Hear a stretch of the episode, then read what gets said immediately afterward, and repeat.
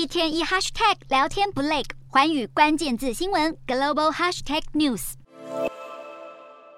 南韩国会历经好几个月的讨论，终于在二十三号通过俗称“韩版晶片法”的租税特例制宪法修正案。不过，通过的版本经过大幅删减。执政党原本提案，大企业的投资抵减率为百分之二十，中型企业的抵减率从百分之八拉高到百分之二十五，中小企业的抵减率也从百分之十六提高到百分之三十。但是在野党表示，这么做只是在补贴富人，还会造成政府企业税收减少，所以最后只是象征性的将大企业的投资税务抵减率从百分之六提高到百分之八。南韩总统尹锡悦一再强调半导体的重要性，但新通过的韩版晶片法 IP 只是半吊子，和其他国家相比。美国的晶片法案针对建厂和设备投资给予百分之二十五的抵减率。台湾十一月拍板的台版晶片法，投资前瞻创新研发也有百分之二十五的抵减租税优惠。相较而言，南韩却只有百分之八，远低于其他国家提供的两位数优惠，恐怕难以培养竞争力。南韩专家于是担心会有更多资金出走国外。以市占率来看，南韩三星的晶圆代工全球市占率从第一季的百分之十六点三升至第二季的百分之十六点四，第三季却略降到百分之十五点五。相反的，台积电的市占率则从第一季的百分之五十三点六略降到第二季的百分之五十三点四，第三季回升到百分之五十六点一，依旧遥遥领先。不过，三星不顾全球经济减缓，明年预计将逆势操作，扩大晶片产能，希望借此抢占记忆体晶片市占率，并在需求复苏时支撑股价。